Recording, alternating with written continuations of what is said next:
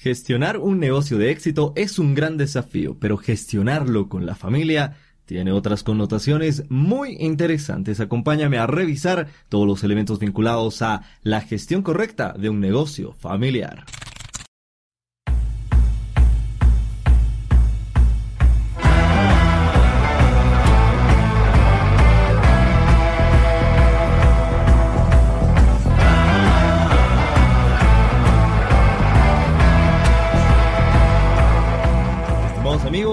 Episodio de Roja Bolivia On Air. Y en esta oportunidad veremos que parece accesible manejar nuestros negocios con la familia. Finalmente, la confianza y el aparente ahorro de, por ejemplo, el contratar personal, especialmente al inicio, nos puede hacer parecer que la idea es bastante atractiva. Y sí, sí lo es. Y es muy lindo tener una empresa de base familiar. Estamos hablando de un negocio, de una empresa que manejamos con la familia.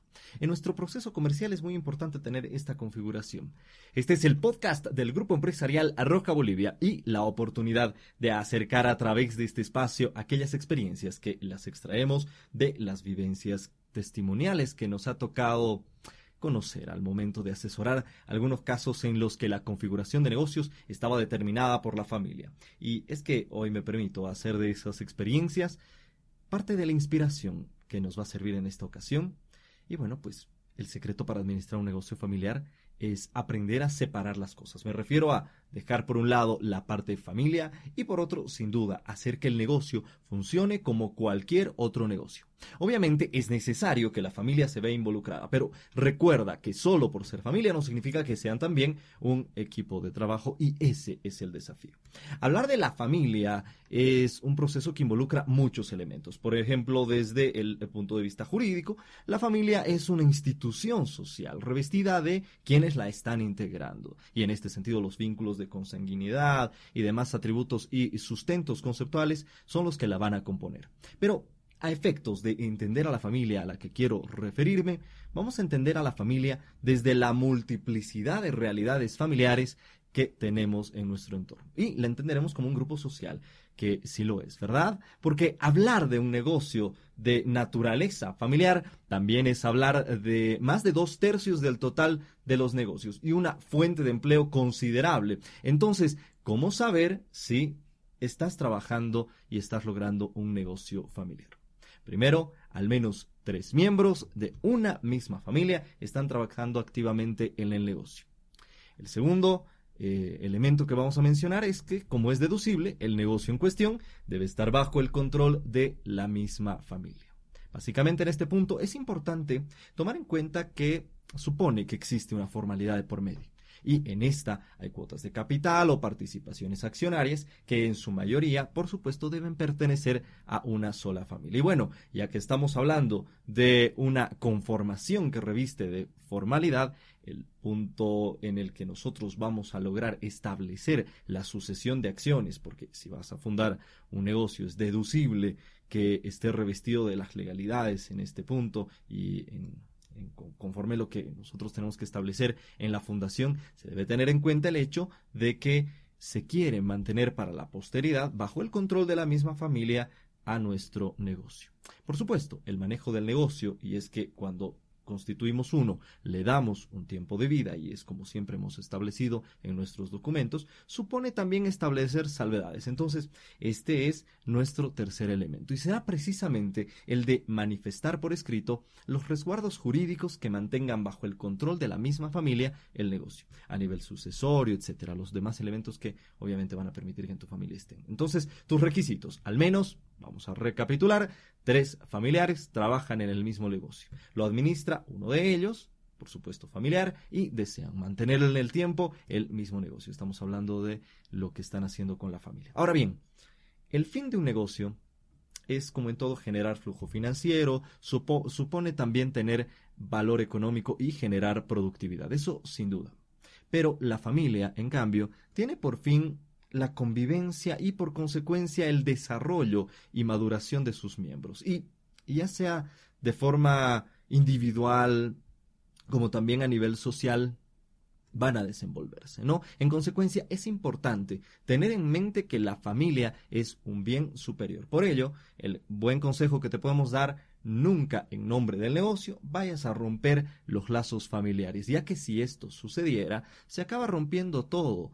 Considera que en el negocio cada uno va a ser identificado por lo que hace. En cambio, en la familia, ya dentro de las particularidades, por supuesto, que existen en cada una, cada una de las personas que lo integran es considerado por quien es. Por lo tanto, la pregunta natural está vinculada a conocer cómo realmente establecer un negocio familiar sólido y fructífero. Y para ello, anotemos un punto número uno. Debemos conseguir el compromiso total de los miembros que componen el núcleo familiar y que, por supuesto, trabajan en el negocio. Y me refiero a que, por compromiso, entiendas que debe existir disciplina y esto esté acompañado de profesionalidad en el trabajo.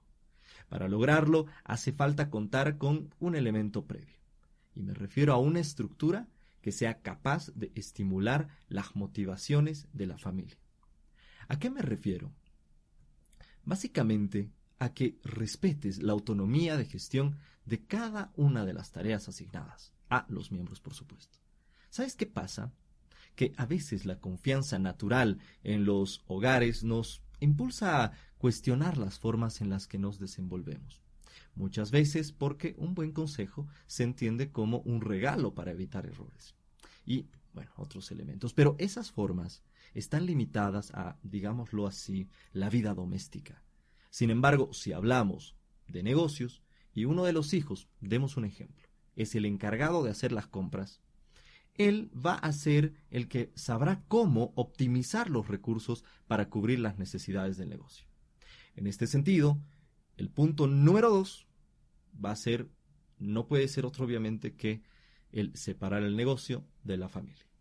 Y acá es donde los conflictos familiares, y debes tenerlo muy en cuenta, deben solucionarse en casa, porque un negocio tiene también su nivel de conflictividad y los roces y choques de percepción van a existir y es normal, pero esos errores deben ser solamente entendidos dentro del negocio. Entonces, si existen discrepancias, eh, a nivel comercial deben ser resueltos ahí. Te recomiendo que para aquellos ámbitos, porque sí va a haber, en los que exista un, vínculo indisoluble entre la familia y el negocio. Por ejemplo, vayámonos a algo muy doméstico, las responsabilidades de pago en los servicios. Tal vez el negocio eh, paga el servidor de Internet para ambos, para la casa y para el negocio. Un ejemplo nada más en este caso.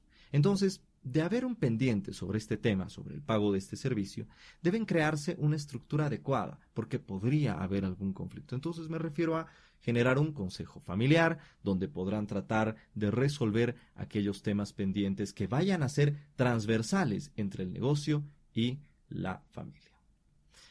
Veamos entonces el punto número 3. Acá te recomiendo tener la capacidad de atraer talento externo. Sí, no solamente la familia es la que trabaja en el negocio familiar. Y bueno, aunque la familia posea el patrimonio y gran parte de la dirección en muchas ocasiones, es clave contar con profesionales expertos ajenos a la familia, básicamente para aportar conocimientos del mercado que obviamente existan y puntos de vista distintos. En el anterior episodio, recordarás te mencionaba la posibilidad de terciarizar tareas pues no es una mala opción. En este punto vas a ver que eh, las nuevas generaciones van a irse incorporando en el negocio. Un, un primo, por ejemplo, seguramente podrá desarrollar nuevas competencias a efecto de cubrir un área que de momento esté en manos de un asesor de negocios externo. Entonces el primo va aprendiendo y el asesor de negocios enseñando. Así evitas el inmovilismo y el aporte de valor adicional que verás será sin duda un elemento sumamente positivo. Y es esencial para llevar el negocio al siguiente paso, al siguiente nivel. Por ejemplo, cuando estamos hablando de la tecnología, ¿no? Porque este es un proceso que siempre está en constante evolución y está evolucionando a pasos agigantados. Entonces, las nuevas generaciones, con un espacio dentro de, tu estructura, no solo garantiza el punto sucesorio del que te hablaba al inicio, sino que también si está acompañado de un asesor externo, te permitirá estar al día en cuanto a lo que estábamos hablando, la tecnología, por ejemplo. Por otro lado, los negocios familiares, dentro de su crecimiento y tienen una etapa muy interesante, pasan por un proceso evolutivo con eh, patrones predecibles.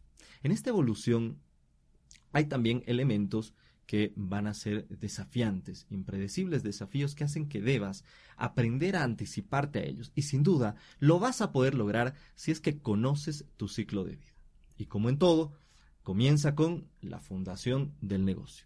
Acá, como en todo proceso de formalización, enfrentarás eh, solvencias, cuáles son los cálculos que se han establecido, el capital, seguramente tendrás que desarrollar un producto viable y crear los medios para llevar el producto al mercado, encontrar a los empleados eh, que vayan a acompañar con sus competencias al nuevo negocio, en fin, todos estos elementos correspondientes a la seriedad de tus operaciones. Los problemas en este punto vienen cuando existe, por ejemplo, la sucesión de liderazgo, cuando ya ha pasado un buen tiempo. Pero estos problemas son para el futuro.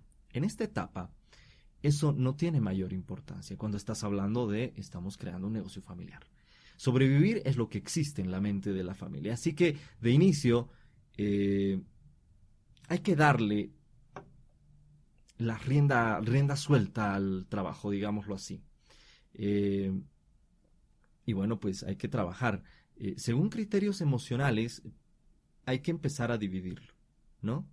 Entonces, ¿qué va a pasar después de un tiempo, después de que hayas estructurado tu empresa? Pues tendrás tu primera crisis porque probablemente te falta delegar muchas veces las tareas.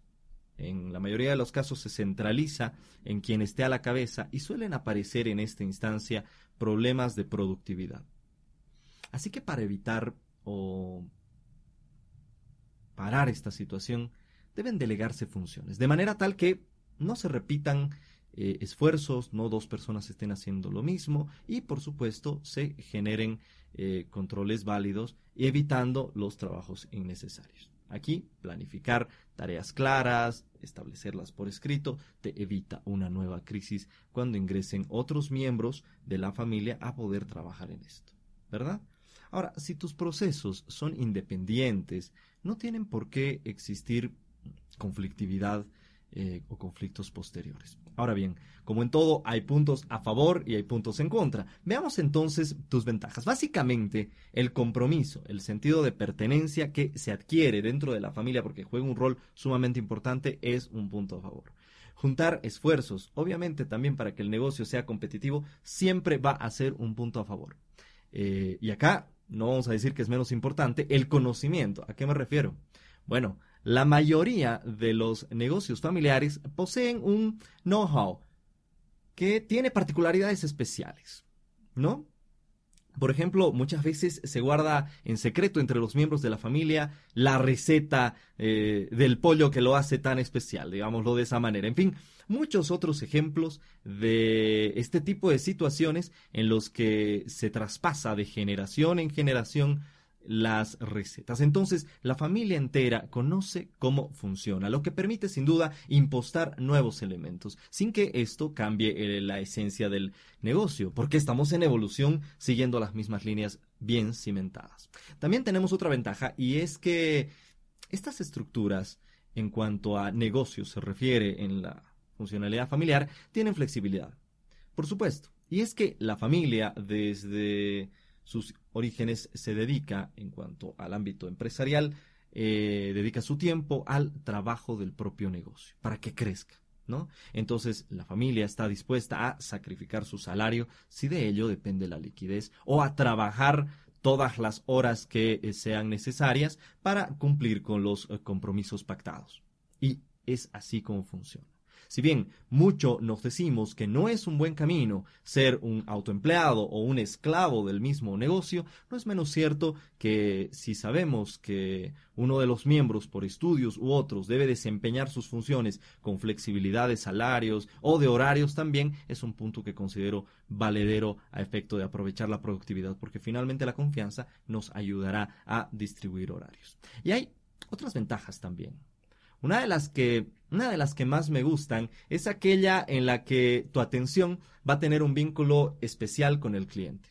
Ya lo decíamos, y es que el compromiso es fundamental. Entonces, cuando estamos caracterizados en los negocios familiares por un compromiso especial, también vamos a influir en la atención que tengamos con nuestro cliente. Porque la atención se vuelve mucho más cordial. Hay mucho más esmero al momento de establecer una relación y la calidad del servicio, por supuesto, va a elevarse.